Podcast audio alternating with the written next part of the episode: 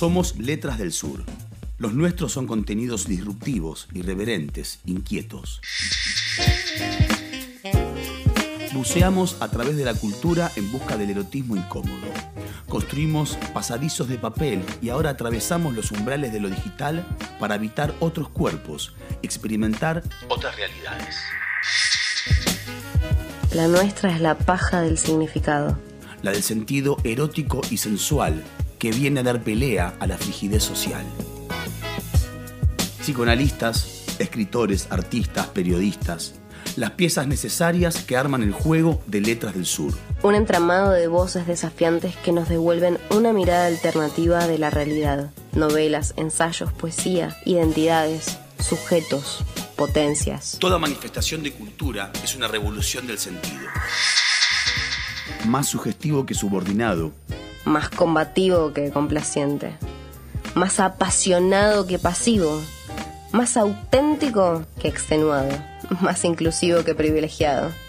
Somos Letras del Sur. Revoluciones íntimas. Un ciclo curado por Letras del Sur. Un espacio virtual que desanda los caminos de la normativa establecida en busca de significados ocultos para los conflictos comunes. Las contratapas de revoluciones íntimas, provocadoras unidades de sentido que ponen en discusión tópicos de la realidad que habitamos. Cuestionamos lo establecido, resignificamos lo dicho, Amamos lo disruptivo. Recuperamos lo propio revolucionamos lo íntimo. Conectate a nuestro podcast. y sumate a la revolución.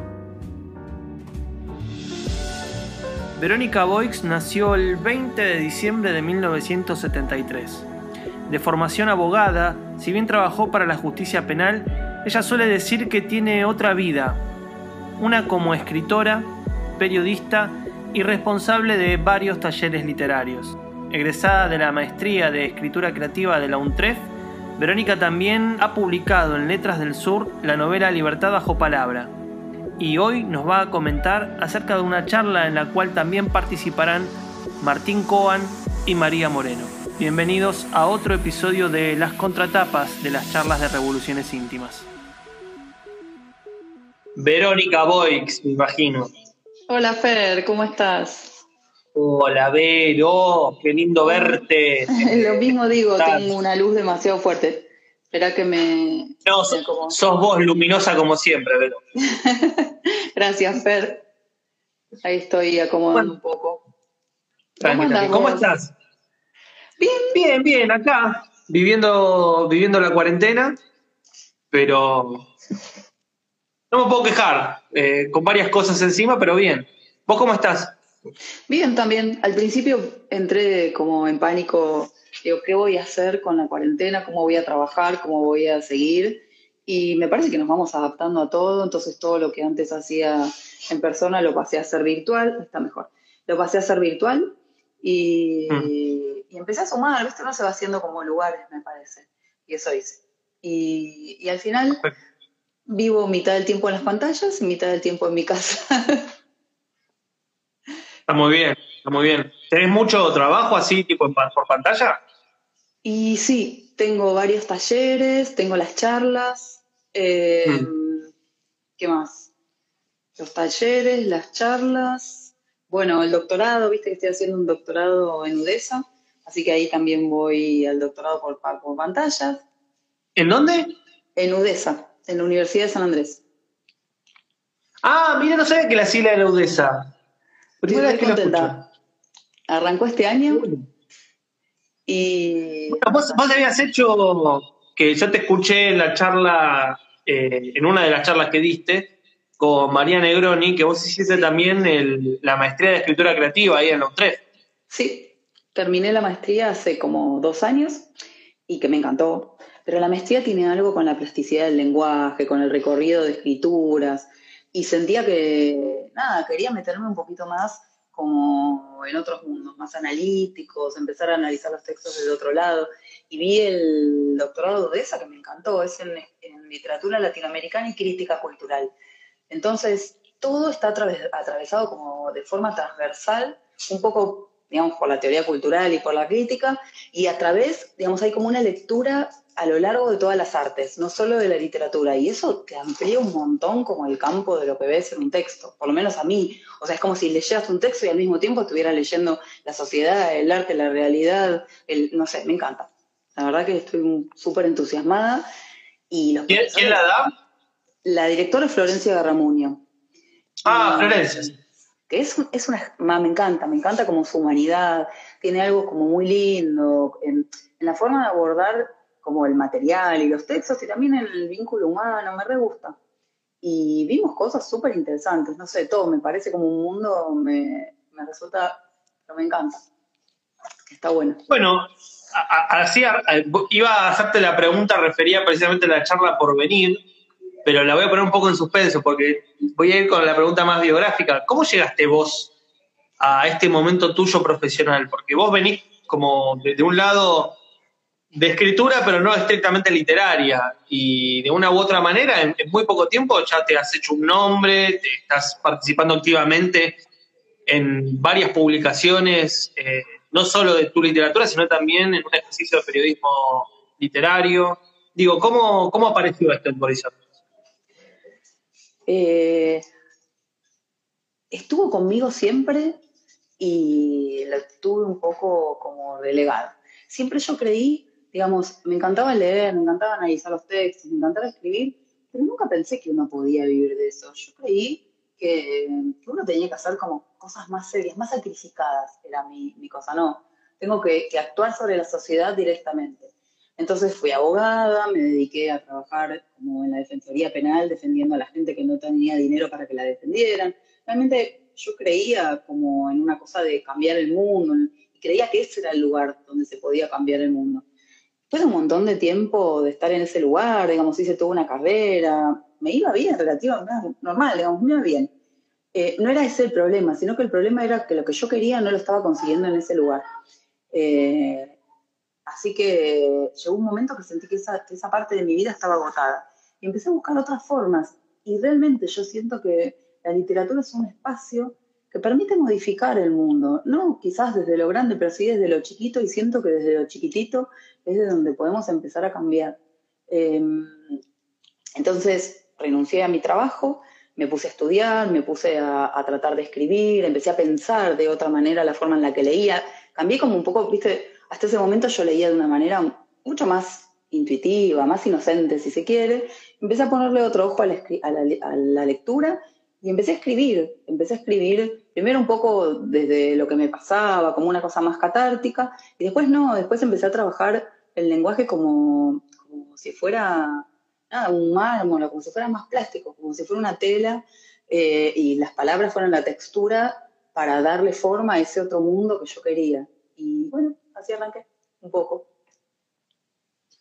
Eh, una gran decisión, ¿no? Renunciar a una vida para empezar otra. Yo siento que he nacido de nuevo, la verdad. Siento que la vida me dio otra oportunidad. Nunca fui tan feliz como este tiempo, eh, de, eh, incluso en la pandemia. Vos sabés que si a mí hay algo que me salvó como del aislamiento y de la tristeza, porque la verdad es que el mundo está pasando un momento recrítico que cuando dejo que el mundo entre me angustia, pero en la lectura y en la escritura encuentro un refugio que, entonces de verdad, literalmente, puede pasar cualquier cosa afuera que yo con eso eh, estoy salvada. Entonces siento que es algo que si todas las personas pudieran tener ese lugar de alguna manera, em, ese lugar como tan propio, escribas o no escribas, porque leer podemos leer todos y leyendo creo que de alguna manera terminamos de escribir eso. No lo digo yo, lo dice un montón de gente, ¿no? Pero creo que es verdad. Em, pero creo que es la manera de, de, que la cabeza pueda ir a cualquier lado, pueda conocer otras personas, pueda habitar otros mundos, pueda estar incluso pensar el mundo desde otro lugar. Y eso ya es estar como en todas partes al mismo tiempo, es de una libertad. Em, por algo durante tanto tiempo quemaban los libros, porque realmente en los libros hay libertad y hay otros pensamientos y hay otras formas. No sé, yo lo vivo así, o sea, a veces sé que suena como, bueno, esto lo leyó, esto lo dijo no sé quién, no, no, a mí me pasa en la vida, digamos. Bueno, justamente libertad es la palabra que encabeza la, novela que salió por Letras del Sur, ¿no? Libertad bajo, y, siempre tengo este tema, es bajo palabras, con ese al final. No, es bajo palabra. Vos sabés que con eso, Ahí con va. la editora, con Nora. Sí, claro, con Nora. Sí, tuvimos había siempre ese debate. tema. Sí, Sí, era sí, sí. ese sin ese. Y ella decía que es mejor con solo bajo palabra, porque la palabra como, digamos, como una entelequia, más que las palabras. Eh, entonces, No, y aparte remite a, a- a cierto lenguaje jurídico que está justo en la novela, ¿no? Porque la, la idea de bajo palabra, de una u otra manera, hace entrar el mundo de la ley y demás. Justamente en tu novela hay un trabajo sobre una especie de autoficción, porque vos estás trabajando sobre tu experiencia como abogada. Totalmente. Fer. La verdad es que diste en el clavo, porque eh, la novela no es autobiográfica, pero sí tomo un montón de elementos, digamos, que yo atravesé en la vida, como el ámbito judicial y como algunas cosas que yo viví muy de cerca, y lo que trato es como de con eso construir una historia, construir un personaje, eh, usar la imaginación para revelar qué es lo que hay más auténtico de esa experiencia, digamos, de alguna manera. Entonces hay como un juego entre un ida y vuelta. Sí, es, eh, creo que, mm, digamos, yo viví muy de cerca el mundo de la justicia penal, el mundo del derecho, bueno, que hoy está en los diarios, está en todos lados, pero una cosa es verlo y leerlo en un diario, y otra cosa es enterarte de cómo se cocinan las cosas, qué es lo que le pasa a las personas, porque yo creo que lo que pasa muchas veces es que nos olvidamos que del otro lado de esa noticia hay una víctima, también del otro lado hay alguien que, que infringió la ley y no siempre es el malo. Eh, creo que hay muchos libros que juegan con eso, ¿no? Con el discurso eh, del mal en boca del bien, no sé, Martín Coban, uno de, la charla, digamos, pero creo que él lo hace muy bien eso. Desde el lugar donde se supone que está el bien, él construye el mal. Y lo mismo pasa al revés. Y eso solo se ve si vos estás ahí y, y empezás a como estar con, a ver la humanidad de las personas con las que estás, ¿no? Entonces me parece, yo quería mostrar eso un poco. Y capaz que aparece en la novela, espero. En Revoluciones Íntimas resignificamos lo dicho. Amamos lo disruptivo. Recuperamos lo propio. Revolucionamos lo íntimo. ¿Cómo llegaste vos con, con ese espíritu literario y demás? Digo, así como te pregunté tu, tu- tu inicio de la segunda vida, te pregunto por el inicio de la primera. O sea, ¿cómo decidiste meterte? Porque no es cualquier tipo de... Y eso que mi apellido es abogado, o sea que siempre hago chiste estoy, estoy una letra de la ley, pero lo que ves es que no cualquier abogado realiza el tipo de trabajo que vos realizaste, que es básicamente defender a la gente, a la gente que no tiene defensa. Totalmente. Eh, bueno, porque en realidad yo empecé a estudiar Derecho, yo odiaba los papeles, siempre odié los trámites y los sigo odiando. Odio toda esa cosa de la burocracia, del papelito, pero yo lo que sí tengo como... eh, es como un hondo sentido de justicia. Me pasaba con mis amiguitas, yo era la que saltaba a defender siempre, a la que se quedaba menos, a la que no, no, no le daban equitativamente lo que le tenían que dar. Y realmente yo busqué, la, yo busqué la abogacía como un lugar en donde el mundo podía cambiar, donde podías haber algo más como equitativo, eh, donde de alguna manera los más vulnerables dejaran de ser más vulnerables. Mi madrina es asistente social y desde muy chiquita me llevaba a las escuelas. Mi abuela, cuando nosotros éramos chiquitos y vivíamos en un barrio en Quilmes, o sea, yo vivía en un barrio del conurbano, y era muy habitual que nenes nos golpearan la puerta pidiendo comida, ropa. Y mi abuela no, no les gustaba hacer eso, entonces lo que hacía, los hacía pasar, les daba la merienda, los bañaba, jugaban con nosotros y después salían. Eh, y yo creo que algo de todo eso eh, como fue llegando hasta mí, de alguna manera. Y mi forma de tratar de hacer eso, de tratar como de buscar un poco más de un mundo más equitativo, fue a través de la justicia. Yo realmente buscaba eso. Lo que pasa es que, bueno, la justicia en nuestro país no es tan sencilla porque de alguna manera, justamente además el sistema penal es como el que detecta los más vulnerables de los que están más afuera y eso es un poco con lo que trabaja el sistema penal. Eh, no sé, eh, podríamos discutir, hablar mucho, ¿no? Eh, Sí, pero nuestras cárceles no son las mejores cárceles del mundo, con lo cual eso que dice la Constitución, de que la cárcel es para que res- resocializar, reeducar, para que la gente entre y logre aprender de alguna, para decirlo fácil, una nueva una forma de vida en sociedad. Obviamente eso no ocurre y lo sabemos todos, pero seguimos metiendo a la gente presa. Entonces ahí ya hay algo tan contradictorio que es muy difícil convivir con eso cuando lo que vos querés es, es que el mundo sea más igual, digamos, más equitativo, ¿no? menos injusto. Sí, sí. Eh, capaz que eh, hablando de hablar, sí, no, está muy bien. Hablando de hablar, en breve vos tenés una charla nueva dentro de Revoluciones Íntimas. No sé si querés adelantar un poco de qué se va a tratar la charla. Mm, no sé si quiero adelantar. ¿Vos querés que adelante o, lo dejamos todo en suspenso? Un título, un título. Un título. para vender. Em, viste, viste que siempre se pide título para vender. título para vender. Yo vender no soy muy buena, Fer, te digo la verdad. Pero bueno, te puedo decir así, no, la charla va a ir, em, me interesaba como hablar un poco de cómo a partir de la experiencia individual se puede hablar un poco de la experiencia colectiva. Em, voy a hablar de la obra de Martín Cohen y de la obra de María Moreno, que si bien son distintas, hay muchos puntos que tienen en común, pero también me interesaba un poco explorar de alguna forma eh, bueno, ya desde el principio del siglo, vos sabés que Benjamin viene diciendo que la novela está en crisis, cambia el siglo y todo lo que era eh, tercera persona, relato omnisciente con este narrador que todo lo sabía del siglo XIX, empieza a desarmarse y a fragmentarse en el siglo XX, ¿no? Y a medida que el siglo XX avanza, ya ni siquiera eso alcanza, porque ya no hay ninguna verdad y no hay nadie que, digamos, que tenga la voz de la verdad como para contarnos una gran historia. Entonces creo que de alguna manera y algunos autores que desde mediados del siglo XX hasta ahora vienen trabajando con otras formas, ¿no? Otras formas estéticas. Incorporan documentos, incorporan archivos, incorporan elementos históricos, incorporan de alguna manera, hacen que una experiencia individual, como es la de un cronista o un narrador, eh, de alguna manera incorpore las marcas de la experiencia colectiva. Un poco como como esto de, creo que dice Benjamin, eh, que en realidad el que escribe es como si excavara y en esa excavación de alguna manera va rescatando las ruinas del pasado y que el recuerdo de alguna forma es esa ruina y la memoria es lo que intenta unificar, digamos, pero entonces en la escritura hay una necesidad de dejar registro del recuerdo, de eso que sucedió en otro momento como una capa que integra el presente, que integra lo que nos pasa hoy, ¿no? Entonces me interesa un poco esa literatura, que trata de revelar todas las capas del pasado que siguen sucediendo todavía hoy en el presente.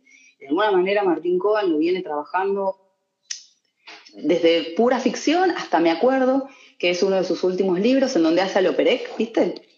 Eh, esto de ir Lo estoy leyendo. Ah, ¿en serio?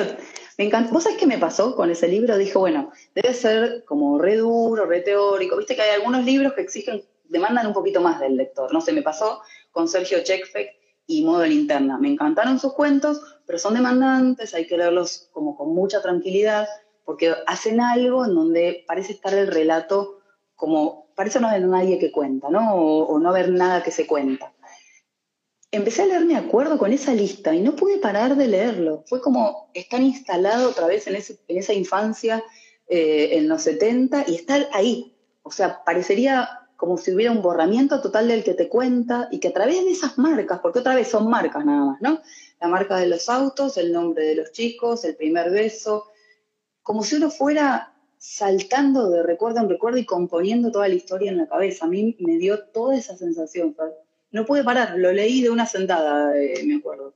Me, hizo un efecto como de túnel del tiempo eh, y, me gustó mucho. Me parece que, ahí Martín Cohen trabaja algo maravilloso, que es la lista. La lista es un, como un gran recurso, una gran herramienta narrativa que si está bien usada, esa lista que parece tan como despojada, termina completándose con lo que tiene el lector. O sea, hay una intervención tan grande del lector sin darse cuenta que entonces esa experiencia que parecería venir del mundo de la experiencia individual, del mundo de lo privado y de lo íntimo, pasa a ser una experiencia colectiva, porque todo eso que él narra, yo, digamos, no me gusta el fútbol, no me gustan los autos, tengo una vida muy distinta a la de Martín Cohen, y sin embargo, su experiencia de alguna, de alguna manera captó la mía. Eh, está bien, compartimos casi, él es un poco más grande, pero hay como algo generacional, ¿no? No sé qué le pasará a un lector más grande, pero capaz que también le pasa porque lo vive desde otra edad y también le funciona. Realmente hay algo como muy interesante que se hace ahí con la recuperación de una época em, y que, tiene mucho, como una vocación muy documental, lo que termina convirtiéndose eh, en algo ficcional, sobre todo por la intervención del, lector, ¿no? Me parece. No sé, ¿a vos te gustó? No, no empecé a leer, no lo terminé todavía. Lo que pasa que mm, sí, concuerdo que justamente si hay un procedimiento que identifica a, la narrativa de Martínez, es la lista, pero, y esto lo, digo porque en su momento tuve que reseñar Bahía Blanca, que por ah. ejemplo estaba la lista también, pero no, no me pareció que estuviese lograda. Sí, en, las novelas que más me gustan de Martín, por ejemplo, la, lista, las listas recurrentes de Dos veces Junio, son increíbles, cuando está recordando los jugadores de fútbol y demás. Y ahí concuerdo con vos, no solo es la experiencia, es como una especie de condensación eh, absoluta de, casi te diría todo un periodo con solo poner los nombres de los jugadores de fútbol. Eh, pero qué interesante que recuperes, o sea, coincidimos totalmente en, la lectura. Yo estoy muy de acuerdo con lo que decís, porque es precisamente este acto de, la lista, de ese narrador neurótico que hace listas de todo, que, ahora se desplaza directamente a Martín. Porque yo uno siempre cuando lees la novela decís, este es Martín, porque Martín es así, ¿viste? yo no te digo que lo conozco un montón, pero las pocas veces que hemos hablado, siempre muy amable y una persona que respeto y quiero mucho, pero siempre notás que la lista la maneja. Aparte yo lo tuve de profe y, manejaba también ese, esa sapiencia y la, ponía en juego en las clases, ¿no? Lista de tanto, lista de tal otra cosa. Eh, es, Martín, eh, sintetiza justo su figura. Te iba a preguntar justo, bueno, dijiste Martín y María Moreno. María Moreno también, desde otro lugar, ¿no? Porque María ya más claramente trabaja, digamos, como heredera de Walsh, diría yo un poco, pero ella trabaja directamente sobre el campo de, digamos, de la no ficción, lo que pasa que me interesó de María en especial, y de hecho de ese es el que más voy a hablar, y es Blackout, en donde ahí ella hace toda una operación para mí. Otra vez, hay algo que toma de su propia experiencia claramente, pero la lleva a otro terreno. Ella no quiere hablar de ella, a mí me parece, que ella no quiere dar cuenta de ella, sino que quiere dar cuenta de toda una experiencia de como un largo periodo en la Argentina en donde hubo como un desborde, un derrame de sangre, y lo va haciendo a partir del trabajo de fluidos de una forma, literalmente, porque habla de la adicción al alcohol y habla de todo un problema que tiene de sangre, pero al mismo tiempo eh, hace eso con su escritura y hace eso con este derrotero a través de los bares y con este vínculo que tenía con otros escritores. Creo que va generando como todo un mapa en donde uno puede leer qué es lo que le pasó a toda una generación ahí. O sea, otra vez, a partir de su experiencia, creo que logra retratar algo de, lo colectivo, de una época. Una época además que para nuestro país creo que fue como trascendental, ¿no? Estuvieras en, en el lugar que estuvieras, digamos, no, eh, no hay forma de que salieras indiferente en ese, a ese momento.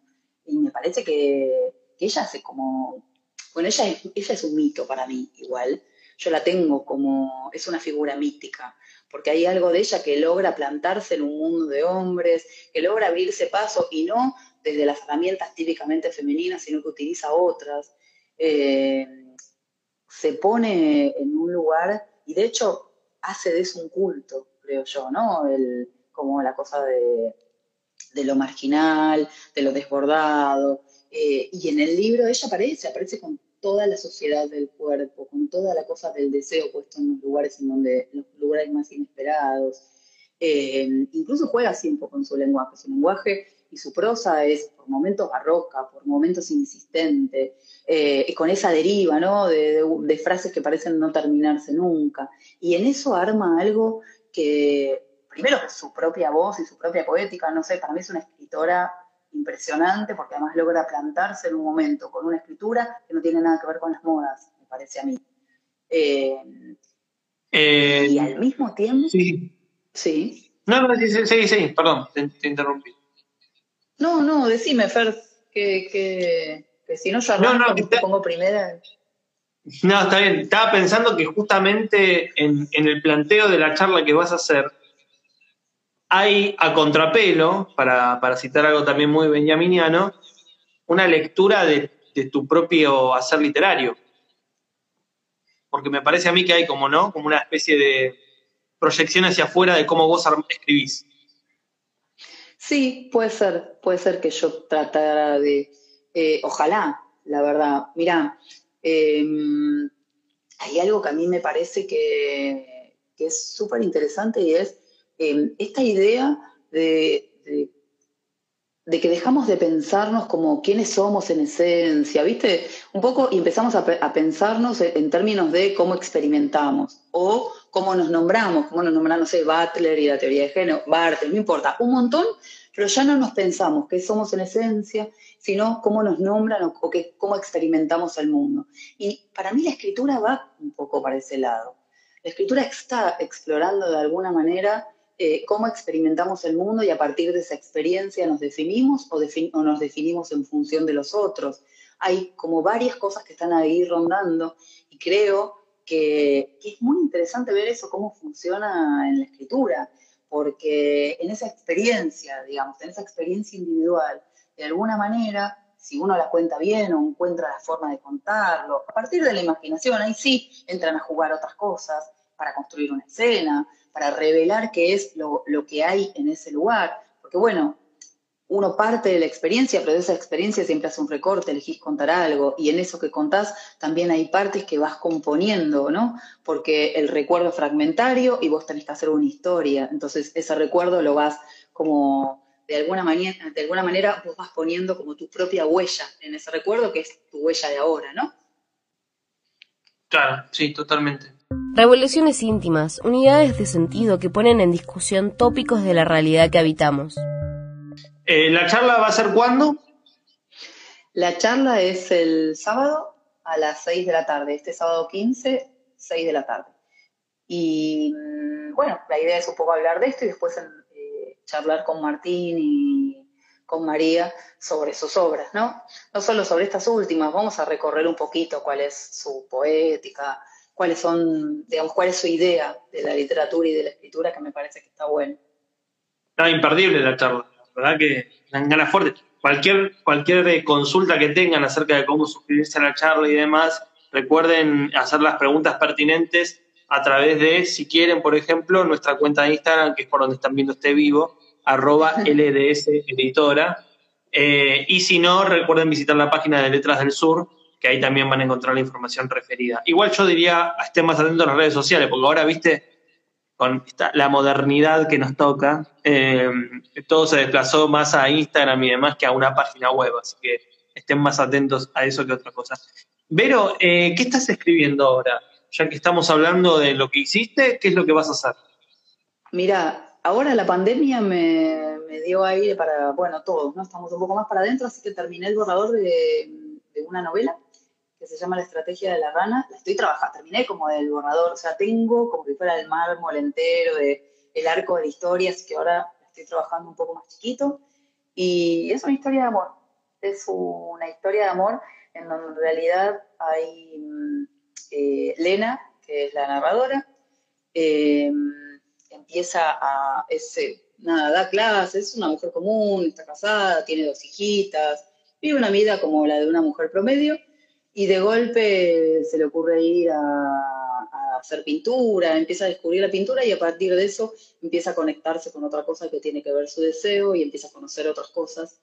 Y ahí de alguna manera, mm, eh, nada, se va forjando una historia de amor, pero al mismo tiempo una, un descubrimiento personal, me parece. No voy a contar. Eh, eh, en tu proceso de escritura tenés como esto, ¿no? De llegar a una primera versión y después corregir Digo, ¿cómo es de paso, no? que estamos.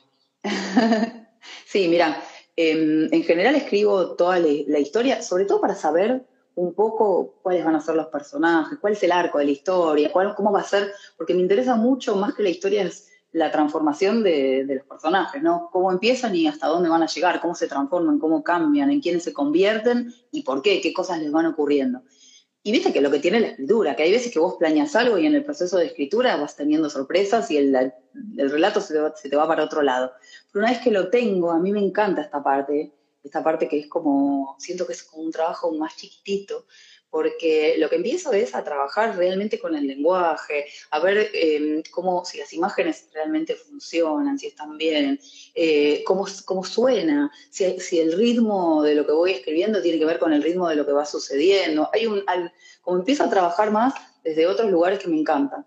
Eh, y bueno, ahora estoy en ese proceso un poquito. Ella, bueno, muy bien. Sí, y ella pinta y ah, bueno. mucho el arte.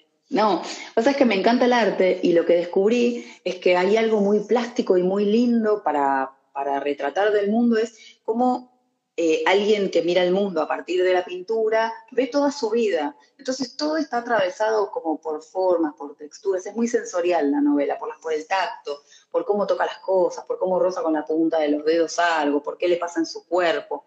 Eh, y es, todo, todo eso me parece, me encanta, me encanta.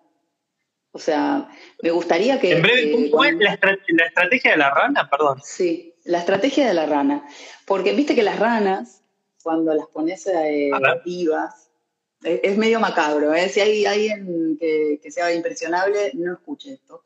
Cuando uno pone a las ranas vivas en agua, la rana se queda, vos pones el fuego debajo del agua, el agua empieza a subir de temperatura y la rana empieza a cambiar de color para adaptarse a ese calor usa toda la energía en ese proceso hasta que cuando el agua hierve, la rana ya no puede saltar porque ya no tiene más energía para salir de ahí porque la usó para adaptarse la energía.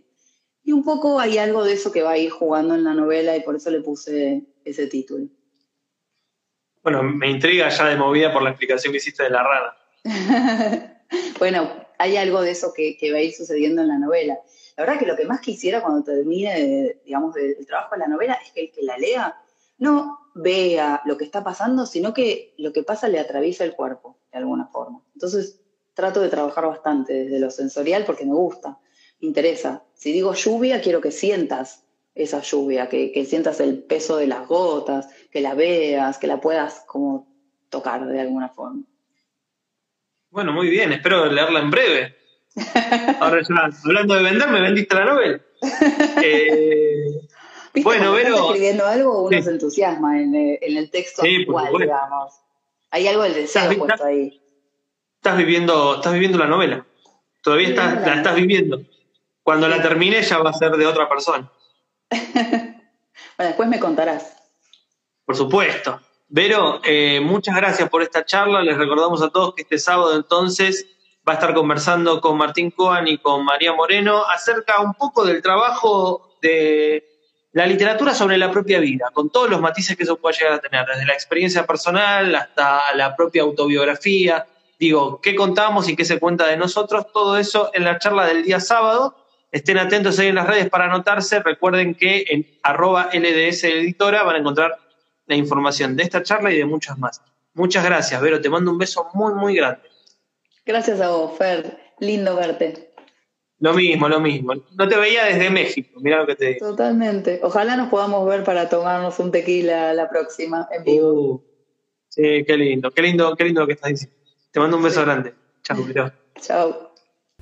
Si te gustó la contratapa y querés adquirir la charla completa, escribinos a revolucionesíntimas.gmail.com Segmento que pertenece al ciclo Revoluciones Íntimas, creados por Letras del Sur Editora y curado por Nora Galia. Fiction Host Fernando Bogado. Non-fiction host, invitada especial de acuerdo a la temática. Locución Emiliano Carrazone y Luna Pelacini. Producción Fernando Bogado y Lucía Beraldi. Redes sociales Paz Álvarez. Seguinos en nuestras redes sociales arroba LDS Editora y en nuestro canal de Spotify Letras del Sur para escuchar más episodios. Revoluciones íntimas. Unidades de sentido que ponen en discusión tópicos de la realidad que habitamos.